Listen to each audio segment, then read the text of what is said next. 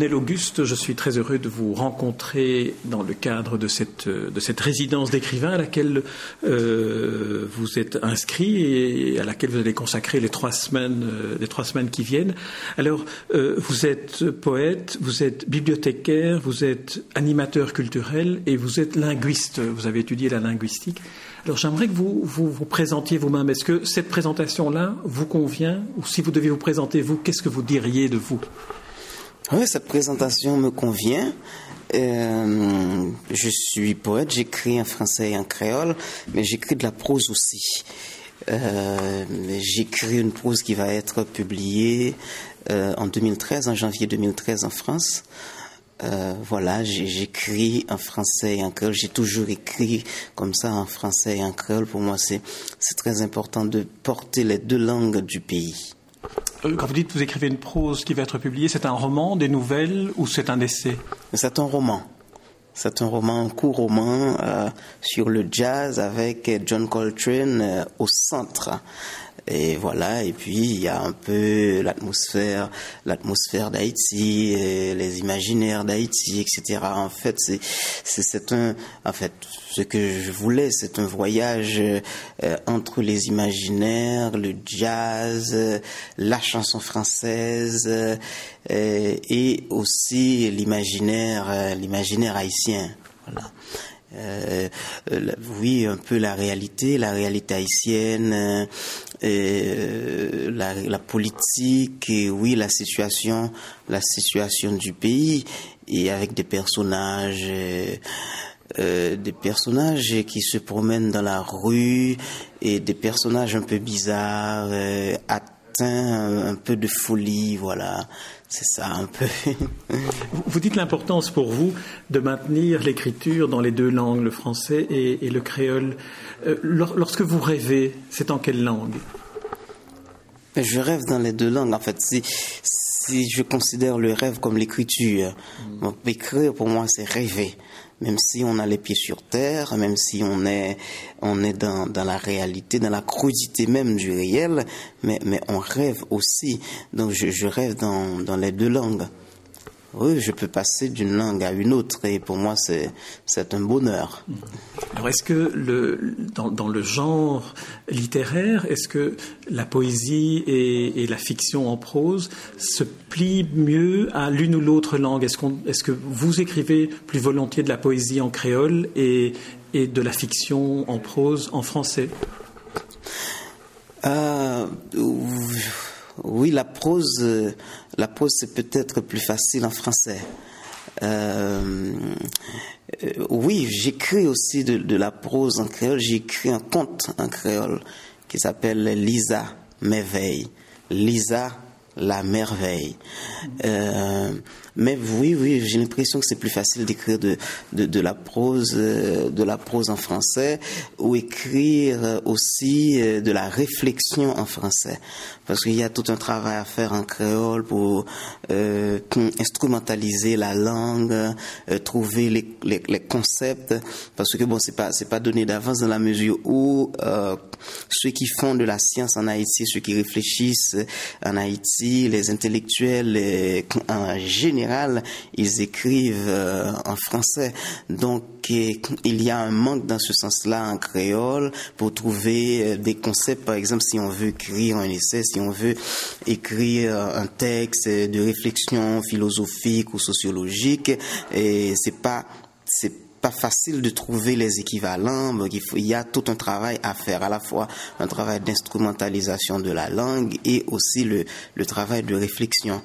Mais en poésie, on n'a pas besoin, on n'a pas besoin de cela. La poésie, c'est, c'est, autre chose, c'est, plus spontané, même si on peut faire aussi un travail de réflexion. Par exemple, dans mon premier livre, en créole qui s'appelle Phase double en mort. C'est tout simplement mon premier livre, euh, comme on pourrait traduire la double phase de, la mort. J'ai introduit des concepts, hein, des concepts philosophiques et scientifiques et, dans le texte. Et, quand même, ça a surpris plus d'un. C'est à ce propos-là d'ailleurs que euh, l'écrivain haïtien Franck Étienne disait Bonnel Auguste est l'un des premiers écrivains philosophes de la littérature créole. Est-ce qu'on pourrait dire que vous êtes un des premiers poètes philosophes? Oui, je crois qu'on peut le dire. Oui, oui, parce que oui, même dans, dans mon deuxième livre qui s'appelle Fulgurance, ben, j'ai continué à, à, creuser dans ce sens-là. C'est de la poésie, euh, c'est de la poésie formelle, où la forme est très importante pour moi. Et, et en même temps, euh, en même temps une pensée, voilà, il y a une forme et une pensée. Pour moi, c'est important en écriture, il faut, il faut dire, mais, mais la poésie peut penser aussi, la poésie peut réfléchir, la poésie peut révéler des mondes et des imaginaires aussi, voilà. On a le sentiment que la littérature haïtienne est une littérature d'un dynamisme euh, très important, mais aussi d'une jeunesse très importante, comme si la littérature se renouvelait de, génération en génération. Quel est, selon vous, ce qui pousse l'haïtien vers l'écriture, vers la littérature? Ben D'abord, je pense qu'il y a une grande tradition en Haïti, une grande tradition de l'écriture. Et c'est paradoxal, c'est vrai, c'est un pays où il y a un taux d'analphabétisme important, mais en même temps, c'est un pays où l'écriture est importante. Et partout, il y a, il y a, l'écriture partout, euh, sur les tap-tap et, et, les enseignes des boutiques, dans la rue, les graffitis, etc. Ça, c'est paradoxal. L'écriture est partout en Haïti et il y a une grande tradition intellectuelle en Haïti. Euh, de grands écrivains, de grands intellectuels, euh, et des, groupes littéraires, des débats, etc. Tout un foisonnement de pensées, d'idées. Et Duvalier, le dictateur, a cassé ce dynamisme. Et mais quand même, il y a eu de, la résistance à ce niveau-là, parce qu'il y a des écrivains qui étaient restés en Haïti, qui sont restés encore comme euh, un écrivain très important, comme Franck Etienne, un grand poète comme René Philoctète, Jacques Fignolet, etc. Voilà. Et, ils ont ils ont tenu, ils ont tenu, ils ont ils, ont quand même organisé des euh, des activités, ils ont rencontré des jeunes, ils, ils ont transmis quand même cette passion de la littérature littérature. Et c'est d'abord la tradition. Il y a une tradition littéraire en Haïti depuis, depuis très longtemps, depuis après, après l'indépendance, tout de suite. Tout de suite, on a eu des groupes, on a eu des, beaucoup de, de, poètes avec, avec bien sûr une pensée, et ces poètes-là, dans les années 1800, 1836, ils voulaient naturaliser la langue française, ils voulaient soit naturaliser la langue française ou créoliser créoliser le français, donc ils voulaient une langue française euh, authentique, euh, une langue française haïtienne. Donc déjà, il y a cette, euh, cette revendication de l'identité par la langue, etc. Puis ça a continué. Vraiment, c'est une large tradition littéraire et cette tradition a influencé d'autres écrivains, par exemple des écrivains antillais.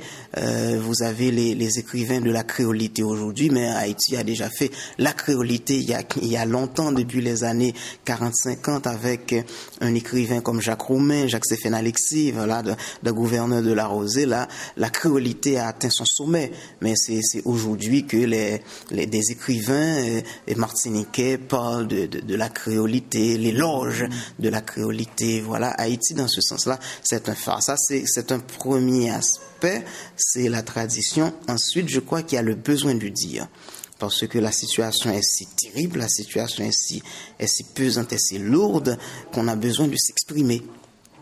Voilà, et le, moyen le plus simple, le moyen le plus le plus facile, je dirais, de, de, de, de s'exprimer, c'est par, c'est par l'écriture, c'est par la plume. On a besoin de rien. On a besoin du papier et, et, et de la plume. Ou à la rigueur, à la, si on veut être moderne, euh, un ordinateur. Donc là, voilà, et je crois que c'est déjà la situation. Sinon, ce serait ce serait terrible pour, pour ceux pour pour ceux qui ont du talent, qui, qui voulaient écrire. S'ils ne pouvaient pas écrire, ils, je crois qu'ils deviendraient fous. Voilà, ils sombre, ils sombreraient dans la folie, car la situation est, est est terrible. Voilà, c'est euh, on est on est on est comme on est pris dans dans, un comme dans dans un piège. Hein. C'est un, piège terrible. On, ne sait pas, on ne sait pas comment en sortir. je pense que c'est c'est par l'écriture qu'on peut, euh, c'est par l'écriture qu'on peut s'en sortir. C'est vraiment un labyrinthe. Euh, on est on est enfermé là, on est enfermé. Et le, le meilleur moyen de voyager, de s'ouvrir aux autres, d'atteindre les autres et de recevoir les autres, c'est l'écriture. Est-ce que d'une certaine manière, cette, euh, euh, ce besoin d'écrire n'est pas aussi une sorte de, recherche euh, effrénée de, surmonter l'indicible? On dit que devant des catastrophes comme, comme celle que Haïti a traversée, et je ne pense pas seulement au tremblement de terre, mais à la dictature de Duvalier à laquelle vous faisiez allusion, aux, tortures, aux exactions qui ont, qui ont marqué cette, cette période-là, est-ce que ce besoin n'est pas un besoin d'arriver à franchir l'obstacle de l'indicible? Vous avez vu juste c'est ça.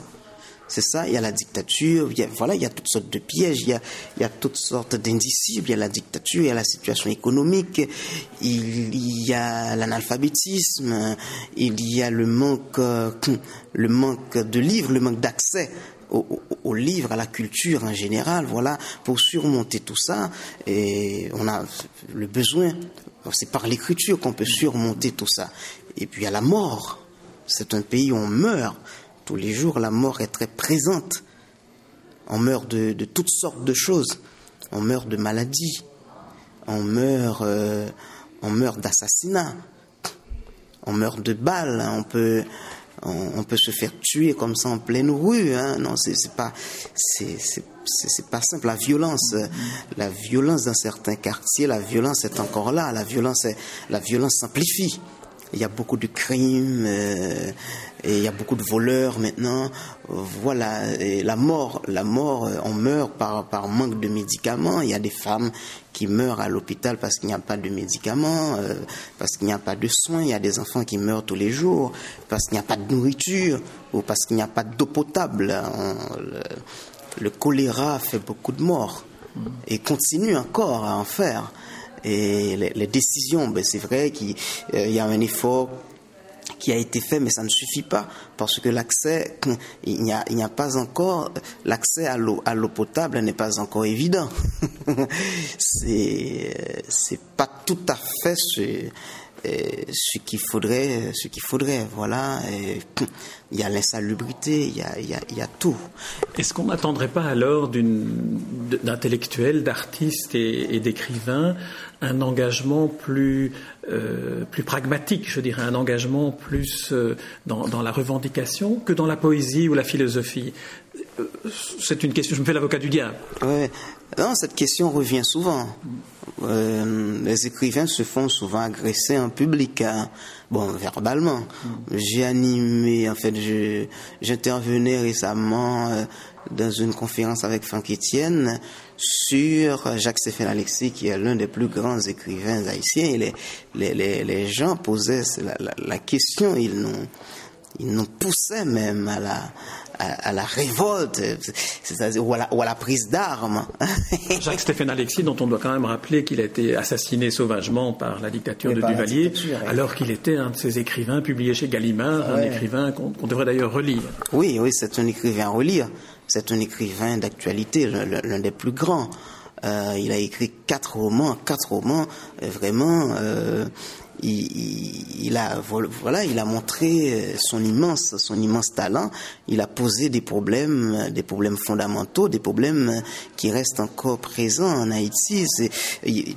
Son, son, parti pris, c'est à la fois l'esthétique et l'éthique. Mmh. Ça, c'est très important. Et il est allé jusqu'à jusqu'à s'engager, jusqu'à prendre les armes pour renverser Duvalier.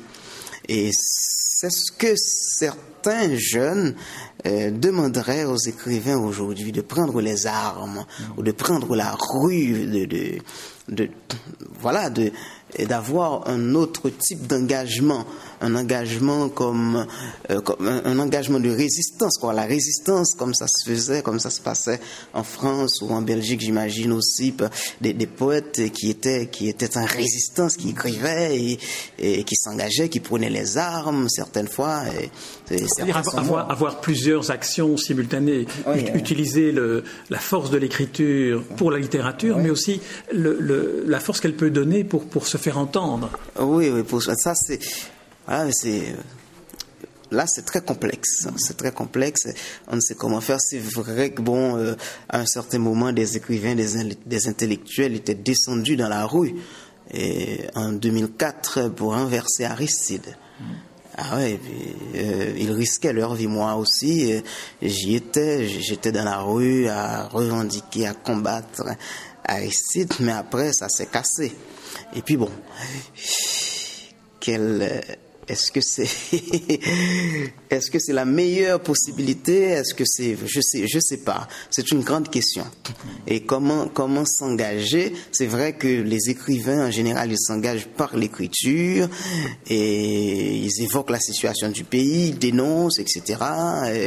voilà, ils sont conscients de de, la situation, ils en parlent à l'étranger, ils, ils écrivent des articles pour pour dénoncer et pour euh, attiser la, conscience, euh, la conscience collective, mais prendre les armes, ça c'est autre chose, ou s'engager dans la rue continuellement, et, ben, je sais pas, mais je crois que c'est vrai. Et l'engagement par l'écriture en Haïti, euh, il, est, il est indéniable. On ne peut pas, on ne peut pas être insensible à ce qui se, à ce qui se passe, parce que le poids, le poids de la douleur est énorme. Vous évoquiez l'analphabétisme qui est un des, un des, un des, fléaux, on peut dire, pour les, en tout cas pour, pour les jeunes générations aussi. Euh, mais vous-même, vous êtes bibliothécaire et animateur culturel.